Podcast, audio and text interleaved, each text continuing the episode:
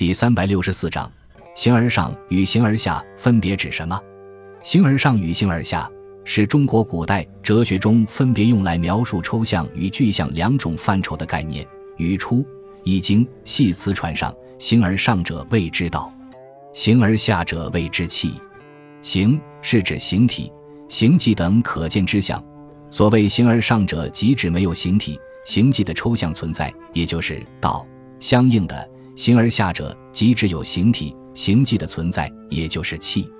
朱熹对此的阐述是：理也者，形而上之道也，生物之本也；气也者，形而下之气也，生物之具也。达黄道夫书，朱熹的观点是理在气先，理本气末；而王夫之则认为。气而后有形，形而后有上，意思是说，形而上的存在是以形而下的存在为基础的，即无其气则无其道。这与朱熹的观点正相对立。